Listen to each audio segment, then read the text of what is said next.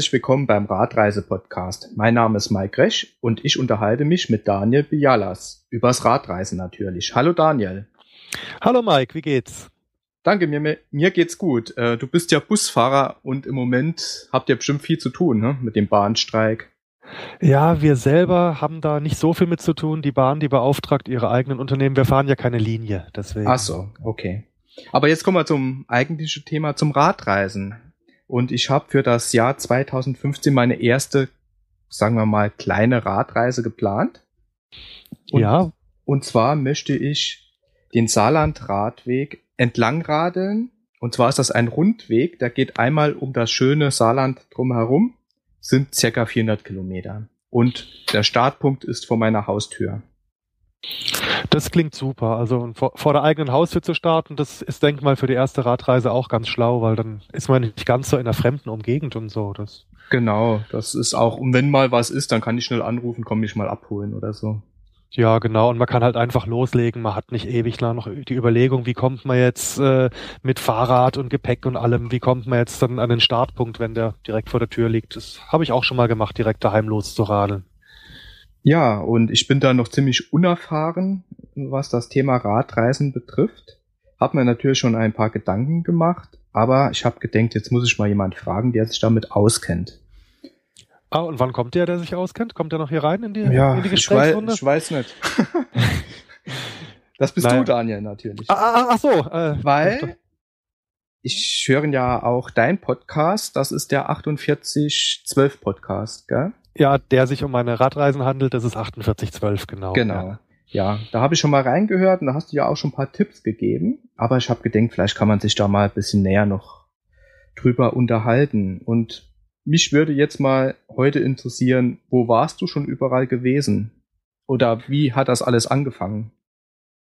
Ähm, angefangen hat es 2006, also ich habe 2004 war es, glaube ich, habe ich angefangen, das Fahrrad so als Alltagsfahrzeug zu erkennen, äh, statt eben alles mit dem Auto zu machen und habe dann auch bis 2006 äh, schön abgenommen und dazu gekommen bin ich per Zufall. Ich wollte 2006 nach mehreren Jahren unbedingt mal wieder Urlaub machen. Ich hatte nicht so viel Budget und dann ist äh, kurz vor dem Urlaub noch eine ungeplante Ausgabe dazwischen gekommen und dann war nur noch ganz wenig Budget da und dann habe ich halt meinen alten Bundeswehrschlafsack und mein altes äh, Zweimannzelt und alles mit irgendwie einer ganz schlimmen Fahrradtasche irgendwie auf mein Alltagsrad geschnallt, bin mit dem schönen Wochenendeticket an die tschechische Grenze gefahren und bin dann knapp zwei Wochen durch den Böhmerwald geradelt und das war wirklich nur eine finanzielle Entscheidung, eben Urlaub machen, aber darf nichts kosten. Und dort habe ich dann gemerkt, dass das richtig, richtig Spaß macht, dass man ein Land ganz intensiv wahrnimmt und dass man also wirklich auch leicht in Kontakt mit den Einheimischen kommt. Das äh, seitdem äh, mache ich fast jedes Jahr irgendwie eine Radreise. Aber das war so der Virus, der mich, der mich infiziert hat. Okay, das hört sich schon mal sehr gut an. Und wo warst du jetzt schon überall gewesen? Also 2006, wie gesagt, im Böhmerwald, also so Großraum Pilsen möchte ich mal sagen wunderschöne Gegend und Tschechien ein sehr radfreundliches Land, kann ich nur empfehlen. 2007 bin ich dann vor der Haustür losgefahren und bin von Kehl am Rhein, wo ich wohne, nach Bremerhaven geradelt, mit Stops natürlich zwischendurch. 2008, da habe ich ein Jahr ausgesetzt, da hatte ich den Urlaub anders verplant gehabt. 2009 war ich dann mit einem Bekannten in Südschweden 2010 waren wir in Südfrankreich im Bereich Tarnschlucht. Ähm, 2011 äh, in Südnorwegen. 2012 bin ich durch Großbritannien geradelt, also erst von England nach Wales und dann noch in Schottland. Und 2013 wieder mal in Südschweden ein zweites Mal. Und dieses Jahr war ich wieder in Deutschland unterwegs. Wow, da warst du ja schon ziemlich weit rumgekommen. Und wo war es jetzt so am schönsten, deiner Meinung nach? Oder was hat dich am meisten fasziniert? Ach, in jedem Land irgendwas anderes, kann man mal sagen. Also wenigsten aufregend fand ich natürlich Deutschland, vermutlich weil ich es einfach schon kannte, aber da war es mhm. auch sehr schön. Das soll jetzt nichts Negatives sein, aber da hat mich halt wenig überrascht. Ne? Man kennt die Leute, man kennt die Sprache und äh, die, wie die Leute so ticken. In In Tschechien hat mich massiv überrascht, wie fahrradfreundlich das Land ist, weil ich das Land vorher nur als Autofahrer gekannt habe. Da sind die so ein bisschen rustikal im Umgang miteinander, die Leute. Und die haben ein so perfektes Radwegenetz schon 2006 gehabt, nummeriert wie bei uns die Bundesstraßen, wo man seine Strecke frei wählen kann. Und da gibt's dann den Atlas dazu oder die Landkarten. Äh, ganz großartig. In, in Skandinavien hat mich die Weite, die, die dünne Besiedlung sehr beeindruckt und die, der lockere Umgang der Menschen untereinander. Also da habe ich nur freundliche Menschen getroffen. Ich denke mal, da gibt's auch unfreundliche Leute, aber mir ist keiner über den Weg gelaufen. Und dass man eben dort auch ganz offiziell sein Zelt in der Natur aufstellen darf und eben nicht immer nur zwischen lauter Wohnmobilen auf dem Campingplatz muss, äh, das hat mich da sehr beeindruckt. England und Schottland, das denke ich mal, da will ich unbedingt noch mal hin. Nächstes, e-, eher übernächstes Jahr. Also das war auch ganz großartig. Südfrankreich hatte die atemberaubendste Landschaft so gerade, diese, diese, diese massiven äh, steilen Felsschluchten da rund um den Tarn und äh, die Jante. Äh, also es hat mich in jedem Land irgendwas anderes beeindruckt. Ich könnte jetzt nicht sagen, was mir am besten gefallen hat. Ich würde überall nochmal hinfahren. Ja, Du hast jetzt gerade eben erwähnt, dass man nicht überall äh, mit dem Zelt übernachten darf. Gilt das auch bei Deutschland? Äh, ja, ähm, in Deutschland ist es so, wenn du dich mit deinem Schlafsack in den Wald legst ohne ein Zelt, dann, ja. äh, dann bivakierst du und das darf jeder, äh, um seine um seine äh, Müdigkeit zu beseitigen, sage ich jetzt mal. Und sobald du ein Zelt um dich rumbaust, ist es Campen und das darfst du eigentlich nur mit Erlaubnis des Grundstückeigentümers. Okay. Also wenn du jetzt einen Bauern findest und den fragst, ob du auf die Wiese gehen darfst, das, und er sagt ja, dann ist das gar kein Problem. Auf dem Campingplatz natürlich, die nehmen Geld dafür, dass es dir erlauben. Da darfst du es dann natürlich auch. Aber so auf öffentlichem Grund äh, wird es dir in der Regel nicht genehmigt werden. Mhm, okay. Weil ich habe nämlich vor, diese Tour auch mit einem Zelt zu machen und dann halt im Freien zu übernachten. Ne? Da kann ich dich, da kann ich dich nur zu äh, ermutigen, weil äh, das Zelt hat, finde ich, den riesen Vorteil, dass man einfach unabhängig ist. Man, ja, genau. Man, man muss jetzt nicht nochmal weiterfahren, weil das Hotel vor Ort zu teuer ist oder weil man was vorgebucht hat und das muss man heute erreichen und dann hat man aber vielleicht einen Tag, wo man schlecht drauf ist oder wo das Wetter entsprechend ist, viel Gegenwind. Mit dem Zelt bist du unabhängig. Das ist äh, ganz großartig. Ich habe aber in Deutschland äh, auch schon mal äh, sozusagen wild gecampt und ich habe die Erfahrung gemacht, wenn man jetzt nicht gerade hier bei einem in den gepflegten Vorgarten sich stellt und wenn man äh, am nächsten Tag das ähm, so macht, wie es in Schweden übrigens auch Pflicht ist und in, in Norwegen, dass man nichts hinterlässt außer Fußabdrücke, also seinen ganzen Müll wieder mitnimmt und eben keinen Dreck macht und äh, jetzt nicht nachts im Wald rumgrölt oder so, dann macht einem auch keiner Ärger normalerweise, wenn man sich einfach mit gesundem Menschenverstand an die Sache ranbegibt. Ja, denke ich auch, dass es da weniger Probleme gibt. Ähm, jetzt kommen wir eigentlich mal zum Reiserad. Hast du dir ein spezielles gekauft oder einfach eins geholt, was, was bei dir, ich sag jetzt mal, in der Garage gestanden hat? Ich bin mit meinem äh, ganz normalen Alltagsrad, das war also vom von der Geometrie her ein Trekkingrad, äh, äh, billigste Bauform bin ich losgeradelt und habe das dann, als ich gemerkt habe, dass es mir Spaß macht, über die Jahre mit edlen Komponenten verbessert. Ne? Man hat ja immer den Hang, ein bisschen mehr Spielzeug zu kaufen, da bin ich auch nicht frei von. Hab also irgendwann mal die Gangschaltung ersetzt und bessere Gepäckträger, bessere Beleuchtung, pannensichere Reifen und so weiter und so fort. Ein Sattel, auf dem man sich nicht wundreitet. Und jetzt ist es im Moment gerade so, also mit dem Rad war ich bis dieses Jahr im Urlaub unterwegs und jetzt war es aber so, dass also der Rahmen wirklich am Ende war. Da haben dann die Bremsen nicht mehr richtig in den Gewinden gehalten und so. Und jetzt lasse ich mir von meinem Fahrradmenschen einen neuen Rahmen um in meine Komponenten einbauen, beziehungsweise eben meine Komponenten an neuen Rahmen. Das ist, gibt praktisch dann ein neues Rad. Also es wird dann von Grund genommen neu aufgebaut. Ganz genau, neuer Rahmen und alles andere wird so weit wie möglich vom alten Rad übernommen, weil da eben noch sehr viel gut dran ist und äh, meine Nabenschaltung, die war schon ein bisschen teuer und die, die wird noch ewig halten, die möchte ich mir jetzt nicht neu kaufen. Was hast du da für eine Schaltung? Ist das diese Rohluftschaltung oder? Ja, ganz genau die. Ich dachte mir, wenn ich mal Geld in die Hand nehme, dann äh, ja, nehme ich gleich ganz viel Geld in die Hand. Wollte ich gerade sagen, ja. Die kostet vierstellig, die kostet vierstellig, also gerade so, die kostet ein Tausender. Wow. Okay, und was ist der Vorteil von dieser Schaltung?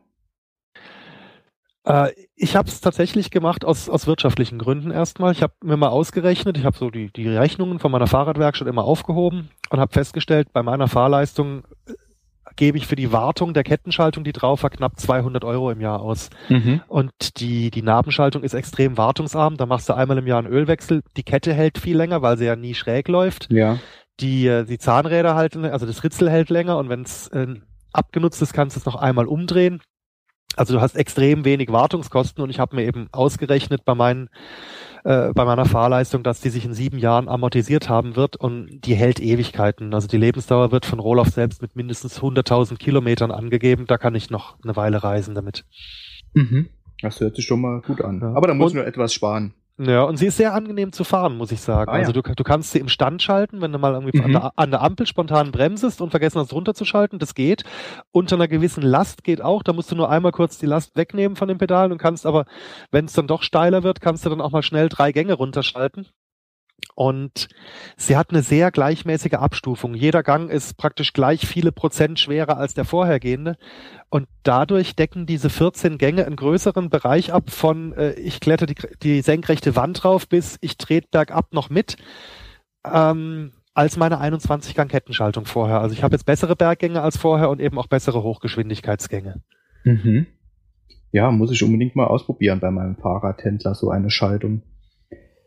Ja, ich werde wahrscheinlich mit meinem Mountainbike dann diese Tour machen. Und cool, zwar, ja.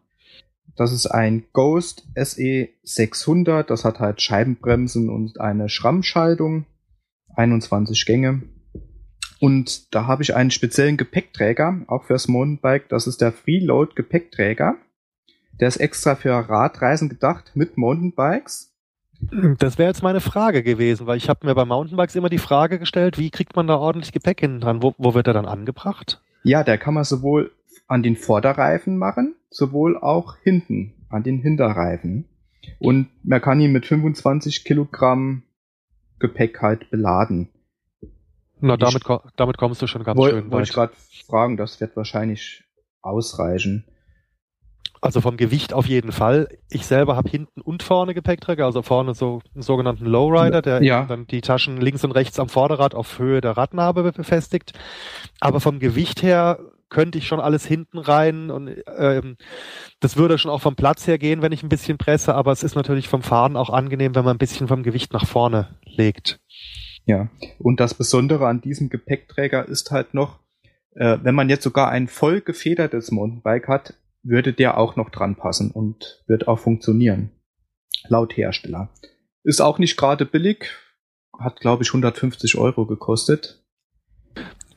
Ja, das zahlst du, für einen guten Gepäckträger zahlst du Geld. Also ich habe eben ganz normale, die man ganz normal klassisch äh, an den Gepäckträger ähm, Aussparungen oder Gewinden befestigt von, wie heißt es, die Edelmarke Tubus.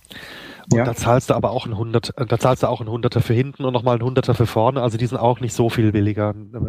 Im Endeffekt, ich habe vorher auch zwei, dreimal billige verwendet und die verwendest du eben genau eine Reise. Und wenn du das, die, wenn du zu billig kaufst, dann kaufst du zwei, drei, vier, fünf Mal und am Ende hast du noch mehr Geld weg und hast Nerven weg und äh, hast den Ärger, dass es dann unterwegs vielleicht kaputt geht dann lieber einmal richtig, so sehe ich das. Ja, da hast du recht. Ja, ich bin mal gespannt. Ich möchte auch so wenig wie möglich an Gepäck mitnehmen, also wirklich nur das Nötigste. Ich möchte auch unterwegs halt kochen. Da kommen wir aber auf einer, auf der nächsten Folge oder übernächsten Folge mal noch drauf zurück, wie das genau aussehen soll. Dann habe ich mir mal noch zwei Gepäcktaschen gekauft. Die sind äh, wasserdicht. Und ja, so Einz Einzeltaschen dann, also genau. so ein, keine so eine Dreierkoffer. Nein, nein, nein, nein, Einzeltaschen. Mit, mit, mit sowas bin ich äh, auf der ersten Reise unterwegs gewesen und das war so der erste Ausrüstungsgegenstand, den ich nach der Reise durch was Richtiges ersetzt habe. Also wer das konstruiert hat, den sollte man zwingen, die drei Wochen täglich jeden Tag vollbepackt vom Rad runter und wieder dran zu knödeln. Das ist äh, furchtbar, diese Dreierkoffer. Das ist ein, eine Fehlkonstruktion vor dem Herrn Gott. Ja, äh, 40 Liter Fassungsvermögen haben die Taschen und ich denke, ja, war es eine der großen bekannten Marken? Ja, genau. genau. Ortlieb oder VD genau, oder. Äh, genau. Aber das sieht man nachher auch in den Show Notes. Ich werde es dann verlinken. Ah ja, prima. Da sehe ich dann auch vielleicht mal den Gepäckträger da. Ja, den, genau. Den, den, den kenne ich nämlich noch gar nicht. Ne? Ja. Was ich bei den Packtaschen auch gemerkt habe, wenn man diese bekannten Marken kauft, äh, also zum einen ist es eine Religion, genauso wie iOS oder Android, ne, ob man jetzt Ortlieb oder VD nimmt, die sind alle sehr, sehr hochwertig. Aber der Vorteil ist einfach, du kriegst auf Jahre die Ersatzteile, weil es eine große Firma ja. ist, die das Zeug weltweit verkauft. Ich habe also auch schon mal was dran flicken müssen an meinen oder dann war der Schultergurt äh, dann eben doch mal gebrochen oder dann ist mal eine Schraube verloren gegangen und das kriegst du eben beim Hersteller alles nach für kleines Geld und musst dann nicht eine Tasche wegwerfen, nur weil ein Teil dran kaputt ist und das ist ja auch ganz angenehm. Ja. Jetzt im Moment beschäftigt mich noch die Frage für unterwegs. Ich möchte auch äh, etwas live berichten, wenn ich unterwegs bin. Äh, sprich über Instagram und Twitter. Mhm, und ja. dann nehme ich halt mein Smartphone mit und eine ähm, Tastatur dazu, dass ich das besser schreiben kann abends. Und äh, wie hast du das mit der Stromversorgung gemacht? Oder Hast du keinen Strom unterwegs gebraucht? Oh, ich besitze eine lange Kabeltrommel. nee, äh, Spaß beiseite. Ich habe mir da was gelötet, ähm, und zwar eine Elektronik, die aus dem Nabendynamo, den mein Fahrrad hat, äh, die Energie tagsüber rauszieht und in so einem Akku puffert und da kann ich dann Smartphone, GPS-Batterien, Kamera und so Sachen laden. Das reicht. Äh, also wäre, okay, während der Fahrt und dann später auch noch. Genau, genau. Das äh, wird also alles Überschüssige wird in, in so einen Akku reingepumpt und da lade ich dann während der Fahrt schon auf und, äh, und abends kann man dann, also mit dem Smartphone kriegt man den Akku abends schon leer. Wenn das Smartphone nicht mehr viel Strom hat, das, das zieht schon ganz gut, das lade ich dann eher während der Fahrt. Ja. Und das ist eine, äh, eine Elektronik. Das, inzwischen kann man es auch kaufen. Da gibt's also von, von Busch und Müller das E-Werk zum Beispiel oder es gibt eins, das heißt Zing. Es gibt also verschiedene Elektroniken, die also aus dem aus dem Nabendynamo eine USB-Buchse machen.